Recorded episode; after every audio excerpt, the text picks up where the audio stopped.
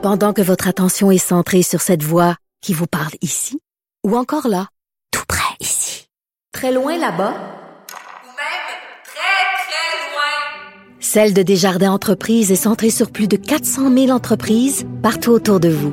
Depuis plus de 120 ans, nos équipes dédiées accompagnent les entrepreneurs d'ici à chaque étape pour qu'ils puissent rester centrés sur ce qui compte, la croissance de leur entreprise. Vincent, on a beaucoup parlé de, ce, de, la nouvelle loi du ministre Marc Garneau pour protéger les voyageurs. Euh, il y a Air Canada qui, dans une histoire de cet ordre-là, de ce genre-là, euh, se retrouve dans la controverse depuis le week-end parce que il, refuse de payer ce qu'on pensait dû, en tout cas.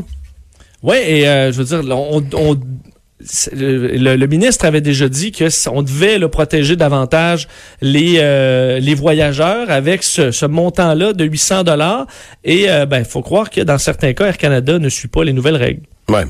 Air Canada qui, qui, a refusé de payer un vol Vancouver-Toronto.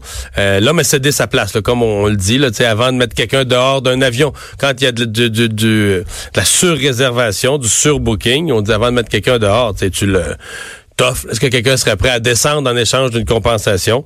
Et finalement, quelqu'un est descendu, M. Tsai, mais il n'a pas euh, obtenu la, compensation. On en parle tout de suite avec Jacob euh, Charbonneau, cofondateur de volenretard.ca. Bonjour, M. Charbonneau. Bonjour, M. Dumont. Bon, euh, c'est un peu... c'est quoi? C'est la procédure qui est recommandée maintenant. On, on ne prend pas quelqu'un au hasard pour le mettre dehors de l'avion. On essaie de de mettre l'argent sur la table pour en convaincre un de se retirer volontairement quand on est en surbooking? Ben, ça a toujours été un petit peu, un petit peu le, mot d'ordre. Donc, avant de forcer des gens à de la surréservation ou des, de faire des refus d'embarquement, c'est de trouver des volontaires. Donc, on fait des offres aux passagers qui sont eux volontaires. Donc, des bons Samaritains qui eux décident de laisser leur place à d'autres passagers pour qu'eux puissent rentrer à la maison euh, au moment convenu. Mhm. Et là, dans ce cas-ci, l'histoire qu'on nous raconte, c'est qu'il y a eu un bon Samaritain qui, comme on dit, qui a levé la main et qui a dit, moi, je suis, je suis prêt à descendre.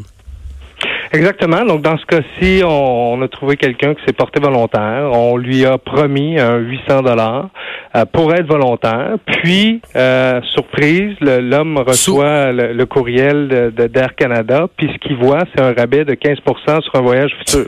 800 pièces, 800 pièces puis 15% sur un futur vol, c'est pas tout à fait la même affaire là. Exactement. Puis, ce qui est préoccupant dans ce cas-ci, c'est que la personne doit se battre et laisser à lui-même, puis pour obtenir ce qu'on lui avait pourtant promis à la base. Ouais. Le, 800, est-ce que c'était un crédit sur un vol ou c'était carrément, est-ce qu'on parle dans ces cas-là carrément de l'argent sonal, un chèque à ton nom, 800, puis tu vas le déposer à la banque, tu fais ce que tu veux avec? Ben dans ce cas-ci, ça semblait être un crédit voyage, mais de 800 dollars plutôt qu'un pourcentage là, sur un futur vol qui le, petit pourcentage sur un futur vol, ça peut représenter pas grand-chose. Exactement, parce que c'est souvent sur les prix de base, donc euh, ça, exclut tous les montants forfaitaires. Là. Ouais. Euh, la, nouvelle loi, on la SRO là-dedans, là, est-ce qu'elle, parce qu'elle n'est pas encore complètement en vigueur, est-ce qu'elle aurait évité un tel cas? Malheureusement, ça fait partie des lacunes qu'on soulève au niveau de la nouvelle réglementation. Euh, on vient réglementer euh, lorsqu'on n'a pas de volontaire. Par contre, quand il y a des volontaires, il n'y a aucune réglementation. Ça ne dit pas quel montant doit être payé, ça ne dit pas comment ça doit être payé. Tout ce que ça dit, c'est qu'on doit trouver des volontaires avant de forcer les gens. Euh, puis, si on force des gens, ben là, les montants sont prédéfinis. Euh, dans le cas où on a des volontaires, c'est pas déterminé comment ça se passe, c'est pas déterminé qu'on doit les payer, qu'on doit leur donner des crédits ou de l'argent sonnant, quel montant. Et puis là, on se retrouve dans des situations comme ça où on offre quelque chose à quelqu'un, mais il n'y a aucun écrit, donc ça a été un offre verbal au comptoir avant avant de rentrer dans l'avion. Puis là, le passager se retrouve à se battre contre une compagnie aérienne pour obtenir ce qu'on lui a pourtant promis. Euh, donc là, il n'y a pas vraiment de recours. Le, pauvre monsieur, il n'y a pas... Euh, L'Office national des transports, tout organisme du genre, il n'y a pas de réel recours à ce moment-ci.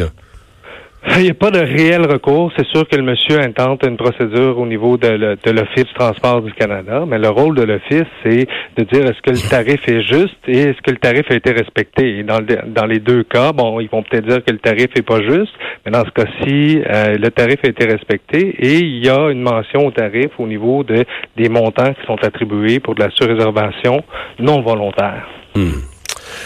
Ouais, à surveiller et à suivre. Merci beaucoup, Jacob Charbonneau cofondateur euh, du site internet volenretard.ca. Eux se spécialisent là-dedans. Là, quand vous avez des compensations à aller chercher des compagnies aériennes, euh, ils, ils, aident les gens. Ils, en échange qu'ils en gardent un pourcentage, ils vont vous aider à aller chercher votre dû.